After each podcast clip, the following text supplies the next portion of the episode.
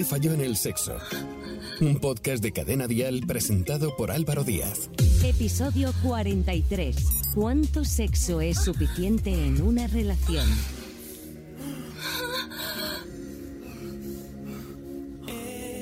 Hola, soy Álvaro Díaz. Ya estamos aquí. Gracias por seguir nuestro podcast. ¿Cuánto sexo es suficiente o mínimo en una relación? Nos enfrentamos a una pregunta del millón. Si has llegado hasta aquí, no olvides suscribirte a nuestro podcast en tu plataforma de podcast favorita, en Spotify, en Apple, en Evox, en Amazon Music, Podimo y Podium Podcast. Saber si el número de relaciones sexuales que tenemos a la semana con nuestra pareja está dentro de lo normal se ha convertido en uno de los motivos principales por los que se acude al especialista. Afortunadamente, cada vez somos más abiertos a la hora de hablar de sexo y, por supuesto, de tenerlo y de apropiarnos de nuestro propio placer. ¿Cuánto sexo es suficiente para una persona o una relación? ¿Cuánto sexo es mucho y cuánto es poco? Las respuestas son infinitas y dependen de cada persona, de sus necesidades, sus gustos, estilo de vida, etc. Sin embargo, a pesar de que hay estudios que hablan de una media, la mayoría de ellos concluyen que el sexo va más allá de la cantidad. De hecho, sugieren que la plenitud sexual se basa en los aspectos como la conexión emocional, la intimidad, la complicidad, en la diversión, en la actividad sexual de sí mismo. Hoy con nosotros está Alejandro Fernández, psicólogo, sexólogo y terapeuta de parejas. ¿Qué falló en el sexo? Un podcast de Cadena Dial presentado por Álvaro Díaz. Alejandro, bienvenido. Hola Álvaro. Aunque la cantidad de sexo, Alejandro, en una pareja mm, pues puede variar por distintos factores, hay ciertos aspectos que nos hablan de una vida sexual saludable. ¿Es importante el número de relaciones sexuales para una vida sexual saludable? Complicado, ¿no? Porque habrá quien te diga que las relaciones son muy importantes para ellos, ¿no? Y hay quien pues a lo mejor lo pasa por alto o que tampoco necesita tener relaciones todos los días ni todas las semanas a nivel, digamos, de necesidades, no es una necesidad de tipo básica. No nos vamos a morir por no tener sexo, aunque haya también personas que te digan que si no tienen sexo todas las semanas o incluso todos los días, que tienen un malestar físico o psicológico muy importante. Lo que resultaría aquí un poco más complicado de definir es precisamente qué es lo que entendemos por esa sexualidad saludable. Porque la sexualidad al final engloba muchos aspectos, no solo el, el número de frecuencias que tengamos, sino que engloba también pues, los pensamientos, los sentimientos que podemos tener eh, relacionados con nuestro propio cuerpo. Implica también nuestro estado emocional, si nos encontramos bien con lo que estamos haciendo y si a lo mejor los roles que estamos desempeñando dentro de cada relación estamos cómodos o no. Hay que tener siempre atención a que tenemos que tener cuidados de, a muchos niveles porque si no podemos caer en el reduccionismo de pensar que las relaciones sexuales pues solo contemplan el hecho de tener prácticas coitales. En tu consulta, entiendo que cuando uno va a una consulta de un sexólogo eh, va porque tiene un problema en su vida sexual, pero por lo general eh, tenemos mala vida sexual. ¿Cómo es la vida sexual de la persona que va a visitarte, de la persona que va a tu consulta, Alejandro? Efectivamente, la gente que viene a consulta pues, es una población sesgada, ¿no? porque cuando vienen ya aquí ya entienden que tienen una dificultad o que tienen un problema y están buscando ayuda para cambiar una cosa concreta. Pero si hablamos de satisfacción, he estado consultando el último estudio de 2022, del año pasado, que no recuerdo ahora mismo bien de quién es, que habla que el 72% de los españoles están satisfechos con su vida sexual. Eso no quiere decir que sea buena, mala o muy buena, simplemente que están satisfechos. Y tenemos que tener en cuenta que la vida sexual, ¿no? para que sea una buena vida sexual, tenemos que tener atención a lo que yo llamo los tres pilares de la relación, ¿no? A la parte biológica, al, estar cómodos con nuestro cuerpo, a la parte psicológica, de poder conectar con nuestras emociones, con los estados de ánimo, y lógicamente al estar cómodos en la relación con tu pareja sexual o con quien sea. Al final, si hablamos que hemos tenido todos una educación sexual bastante pobre, ¿no? Vamos a medirnos desde esta vara. Y cuando seamos mayores, pues lógicamente a lo mejor estamos satisfechos, ¿no? Pero a lo mejor no hemos podido tener el desarrollo que nos hubiera gustado tener. De tal forma que yo creo que siempre podemos tener un poquito más, siempre podemos estar un poquito más cómodos, podemos seguir aprendiendo un poquito más. Y eso no quiere decir que tengamos una mala posición, pero que sí podemos mejorarla. Claro, porque eh, me parece muy curioso e interesante esto que dices, Alejandro. Podemos estar satisfechos de la vida sexual que tenemos, pero esa vida sexual quizá no es una vida sexual sana. En la sociedad actual... Es lo que conocemos a lo mejor, ¿no? Claro, lo que nos han enseñado las, las películas porno o lo que nos eh, cuentan muchas veces las canciones, leemos en la prensa, al final la vida sexual un poco es lo que nos ha enseñado la sociedad en la, en la que estamos y no la que es realmente.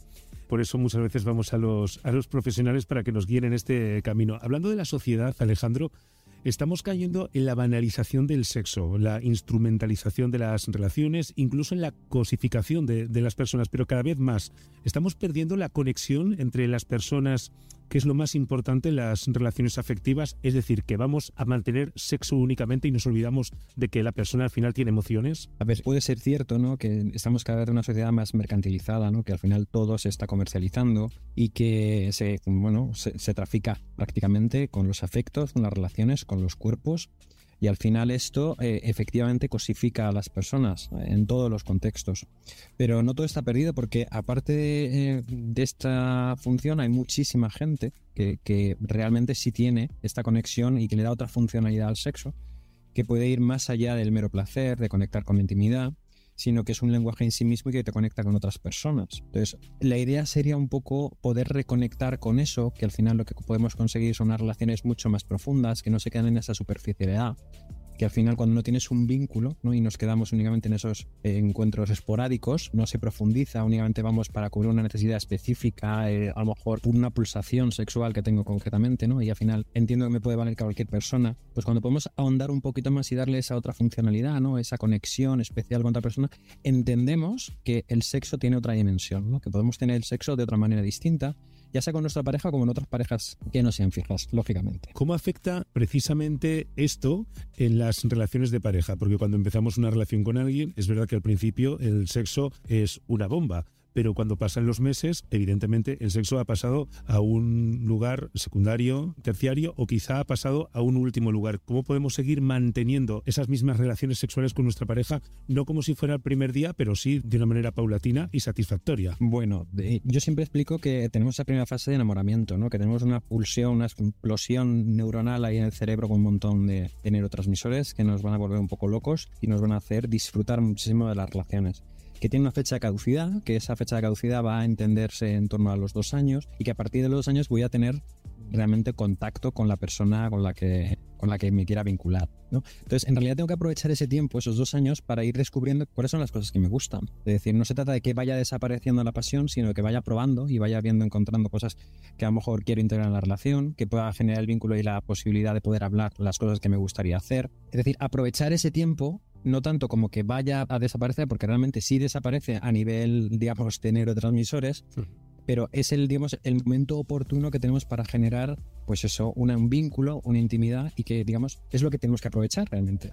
¿Qué es lo que sucede? Que lógicamente con el paso del tiempo eh, nos vamos acomodando y además yo siempre explico que eh, dejamos de hacer muchas cosas que hacemos en la relación y que parece un poco ilógico, pero en realidad es lo que funciona. Cuando comienza la relación, nosotros tenemos muy claro que nos vamos a encontrar los fines de semana, que el sábado vamos a preparar una fiesta, una cena, que vamos a salir, que vamos a ir al cine, que vamos a hacer lo que sea, y programamos todo. Y con el paso del tiempo, pues vamos cayendo en la monotonía, y esa monotonía al final lo que te hace es que dejo de hacer esas cosas porque tengo muchísimo más disponible. Entonces no se trata a lo mejor de dejar de hacer, sino seguir haciendo esas cosas que hacemos al principio. Pero no tenemos que asustarnos si realmente el sexo disminuye con el paso de los años en una relación de pareja. Puede ser normal y no. Es decir, todo va a depender de la situación individual que yo tenga, del momento vital que esté pasando, de un montón de circunstancias. Igualmente, cuando estamos hablando de relaciones sexuales, a lo mejor el concepto de sexualidad que puedo llegar a tener yo y, el público en general es completamente distinto. Porque para mí la sexualidad va mucho más allá de una relación coital o de que podamos tener un encuentro sexual. La sexualidad es muchísimo más. Es intimidad, es caricias, es afectos, es el poder eh, abrazar a mi pareja, poder besarla a lo largo del día y decirle lo mucho que le quiero. Es decir, todo eso también es sexualidad. Y con el paso del tiempo se transforma, no desaparece. ¿Qué falló en el sexo? Un podcast de Cadena Dial presentado por Álvaro Díaz. Mira, voy a eh, sacar, hablabas de estudio antes, voy a sacar uno del Instituto 15 de Sexo. No soy muy fan de los estudios, pero bueno, nos ayudan un poco a tomar el pulso a la sociedad. Este Instituto de Reproducción y de Género encontró eh, que las personas entre 18 y 29 años tienen relaciones sexuales aproximadamente 112 veces al año, que tampoco son muchas, pero bueno, es una tercera parte del año, lo que equivale como a dos veces por semana. Esto en gente bastante joven mientras que aquellas que están entre los 30 y 39 años admiten tener 86 eh, relaciones sexuales al año. La frecuencia mm, va disminuyendo con los años, según nos vamos haciendo mayores. Pero yo te pregunto, ¿esta frecuencia va disminuyendo paulatinamente con los años y llega un momento en el que se estabiliza? Es decir, que cuando tenemos, por ejemplo, la edad que yo tengo, 45 años, ¿esto se ha estabilizado ya? ¿O cuando tenga 60 voy a tener menos relaciones sexuales? Y eso me va a preocupar y voy a tenerte que visitar. Yo creo que se van a tener que hacer muchos estudios para esto, ¿no? Pero a mí lo primero que me viene a la mente, ¿no? Es que afortunadamente estas generaciones tienen muchísima más libertad de la que tenían a lo mejor nuestros padres o nuestros abuelos. Es decir, y también el, significado que se le da al sexo y la importancia que se le da al sexo en estas nuevas generaciones es mucho mayor que la que tienen nuestros padres. Yo en ocasiones, esto que no me oiga, pero no, yo he hablado con mi madre muchas veces, no, si a su edad todavía le gustaría tener sexualidad, y ella me lo ha negado completamente. Porque yo entiendo que ya no entra dentro de sus valores o de lo que, de lo que ella entiende por normal, lo que tiene que estar asociado a una edad. Sí me gustaría ver precisamente este estudio repetido dentro de 40 o 50 años, ¿no? cuando todas esas juventudes les vuelvan a repetir.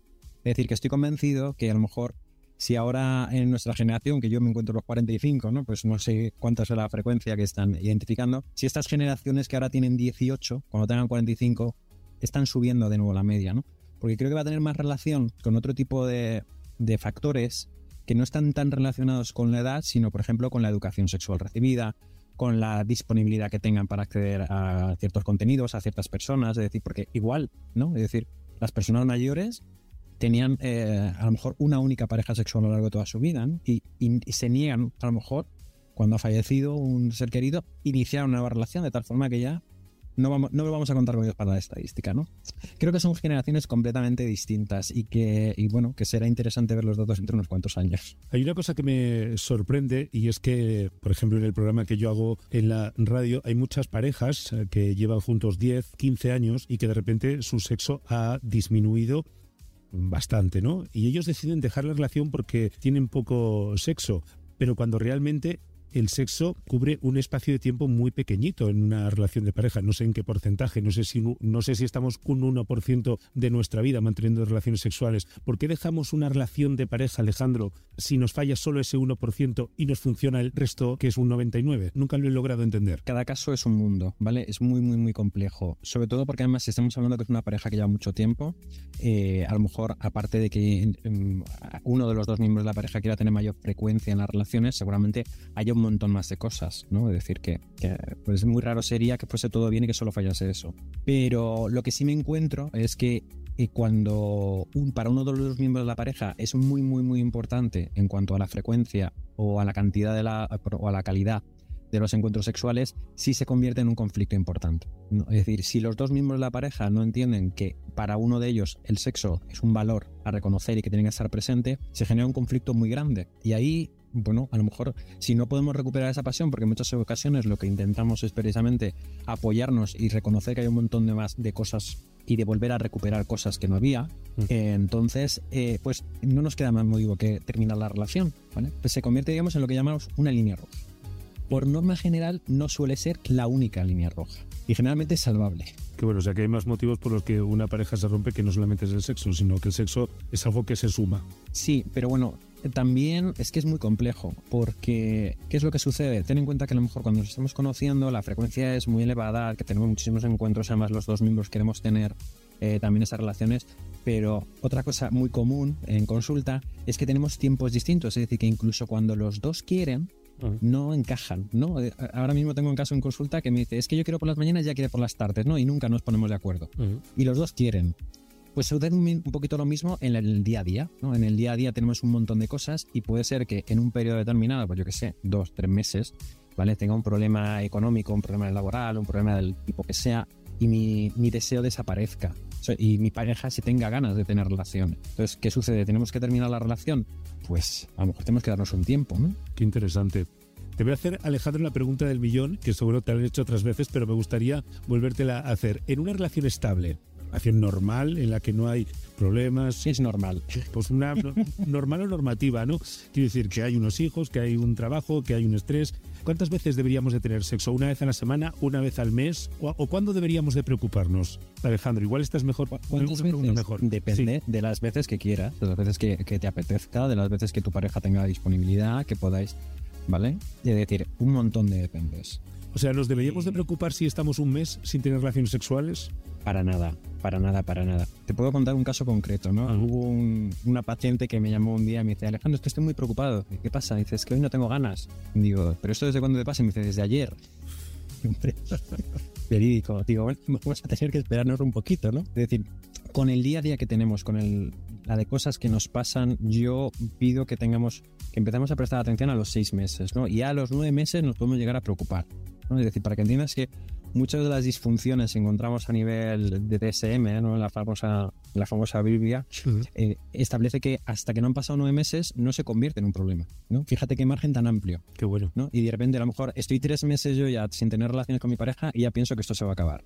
Qué interesante. Oye, ¿existe algún sustitutivo que pueda ayudar a la pareja para que la falta de relaciones sexuales no sea un motivo de crisis o una ruptura? ¿Qué tenemos que hacer para motivar el sexo en nuestra relación? Claro, es que no es un sustitutivo, es lo que estábamos hablando antes. Yo, lo, por lo menos lo que trabajo en consulta es precisamente ampliar ese concepto que tenemos de sexualidad. Es decir, que la sexualidad no es solo coitalidad. Es decir, que un masaje erótico, un encuentro íntimo con mi pareja, una ducha sexual, es decir, aunque no haya penetración, también es sexo. Es decir, puedo alcanzar el orgasmo sin penetración, puedo estimular a mi pareja, podemos hacer mil millones de cosas y sigue siendo sexualidad. Entonces, no se trata de sustituir, sino de complementar. De el abanico que tengo de prácticas, ¿no? Pues poder picotear un poquito todos los días de la cosa que yo me pueda permitir porque estoy menos cansado, porque me apetece, porque simplemente quiero innovar un poquito, ¿no? Entonces, no estamos tapando nada ni quitando nada. Lo único que tenemos que hacer es incrementar y ganar en más cosas. Además, si lo piensas bien, ¿qué estoy ganando? ¿No? Esa ganancia secundaria que tengo. Es decir, que estoy saliendo de la monotonía, ¿no? De hacer siempre lo mismo, de repetir lo mismo. Y al final, ¿con qué? ¿Qué va a pasar? Que voy a llegar con muchísimas más ganas a tener relaciones sexuales. ¿Qué falló en el sexo? Luego lo de programarse es, es bueno, está bien, está mal, porque al final nos estamos exigiendo, ¿no? Tú hablas antes de programarse una cena para el fin de semana, programarse un cine. ¿Está, bien esto de programarse un polvo el sábado? Si te hablo de otra pareja, me van a matar. No digas nombres y ya está. No, para nada, para nada, para nada, para nada. Pero claro, que es que me dicen, es que vienen a consulta porque no tienen relaciones sexuales. Digo, bueno, pues vamos a programarnos pues en el calendario cuándo nos vamos a encontrar. Oh, no, uy, fíjate, es que como tengo la agenda. Y me lo dicen así es que tengo que dar un curso, es que tengo que no sé qué, tengo no sé cuánto. Y bueno, entonces, ¿qué es lo que quieres arreglar? A lo mejor necesitas una secretaria, pero no vengas aquí para tener relaciones sexuales si no tienes tiempo. Pero que esto es verídico, o sea, decir, tenemos las agendas tan apretadas que al final el poco tiempo que nos queda lo queremos para descansar, descansar a pierna suelta, ¿no? Ahí tirados en el sofá y no poder hacer nada. Entonces, igual que me puedo programar el hecho de ir al gimnasio, me puedo programar y, eh, yo qué sé, las clases de inglés, me tengo que programar encuentros de calidad con mi pareja en encuentro calidad, a lo mejor los tengo para tener relaciones sexuales, simplemente para hablar y conocernos y saber qué tal te ha ido el día, ¿vale? Porque si no, caemos en esa monotonía y lógicamente se van perdiendo un montón de cosas. Que de verdad, que si te pones a pensar en cómo eran esas, esos primeros encuentros cuando estábamos en la fase de enamoramiento, teníamos un montón de eso, que es lo que hemos ido perdiendo a lo largo del tiempo. Antes nos has dado un dato que me pareció muy interesante y que creo que lo saco un poco de conclusión de este episodio, que es que no deberíamos de preocuparnos al mes, que igual nos tenemos que preocupar un poquito más, más adelante, que no salten las alarmas al, al primer mes, sino que a los seis, nueve meses em, tengamos que pedir incluso ayuda o por lo menos buscar información.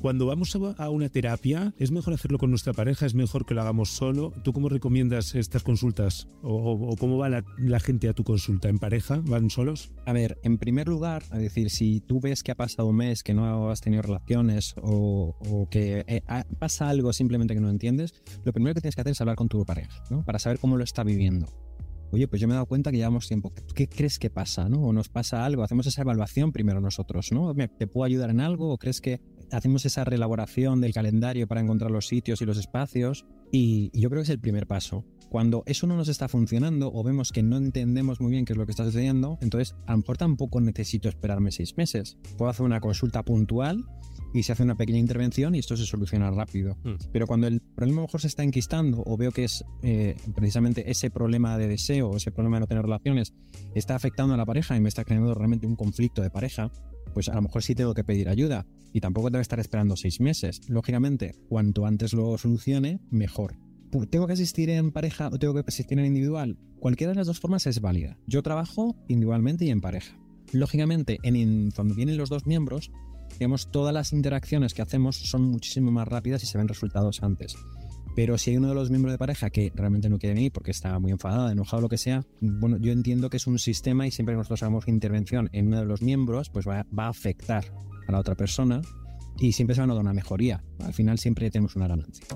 Todas las relaciones sentimentales comienzan siempre con unos meses en los que la intensidad, tanto emocional como física, es muy alta.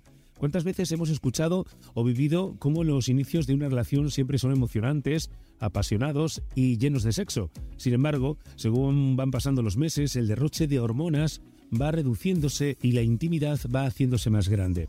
Pero ya no se limita a la física y a la química, así que no es de extrañar que muchos de nosotros nos encontremos después de cierto tiempo en una relación seria pensando que las cosas ya no son como al principio y comparando nuestra vida sexual con la de otras personas o como la que teníamos antes. Me está gustando mucho esta conversación que estamos teniendo, pero ya para acabar no te quiero quitar más tiempo.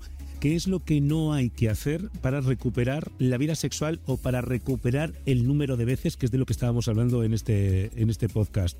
¿Qué es lo que no hay que hacer? Pues entender que la calidad no es cantidad. Bueno. Tenemos que ir a... Claro, es que ¿para qué tenemos relaciones sexuales? ¿no? Tenemos relaciones sexuales porque nos gustan, porque son placenteras y porque me conectan con, la, con mi pareja o con la persona con la que lo estoy teniendo. Entonces, ¿para qué quiero tener muchas relaciones sexuales o por qué estoy buscando eh, esa... ¿Por qué tengo esa necesidad? Hmm. Vamos a intentar primero poder tener mm, placer, disfrutar, eh, encontrar una conexión con la otra persona y cuando tenga eso cubierto, si todavía quiero más, pues entonces tendré que ver si la pareja con la que me estoy vinculando me puede dar esa frecuencia que yo necesito o a lo mejor no es operativo. Qué bueno, Alejandro, es un regalo cada vez que hablamos contigo por lo que aprendemos. Te buscamos en tu consulta, te buscamos en redes sociales. Gracias, como siempre, por haber visitado nuestro podcast. Alejandro Fernández, que es psicólogo, sexólogo y además es terapeuta de, de pareja. Creo que hoy hemos aprendido un poquito más de esto sobre el número de veces que tenemos que mantener relaciones sexuales o cuándo nos tenemos que preocupar si no tenemos relaciones sexuales con nuestra pareja. Muchas gracias. Gracias a ti. ¿Qué falló en el sexo? Un podcast de Cadena Dial presentado por Álvaro Díaz. Si tienes cualquier duda, no dejes de escribirnos un WhatsApp a este número 659 35 12 17.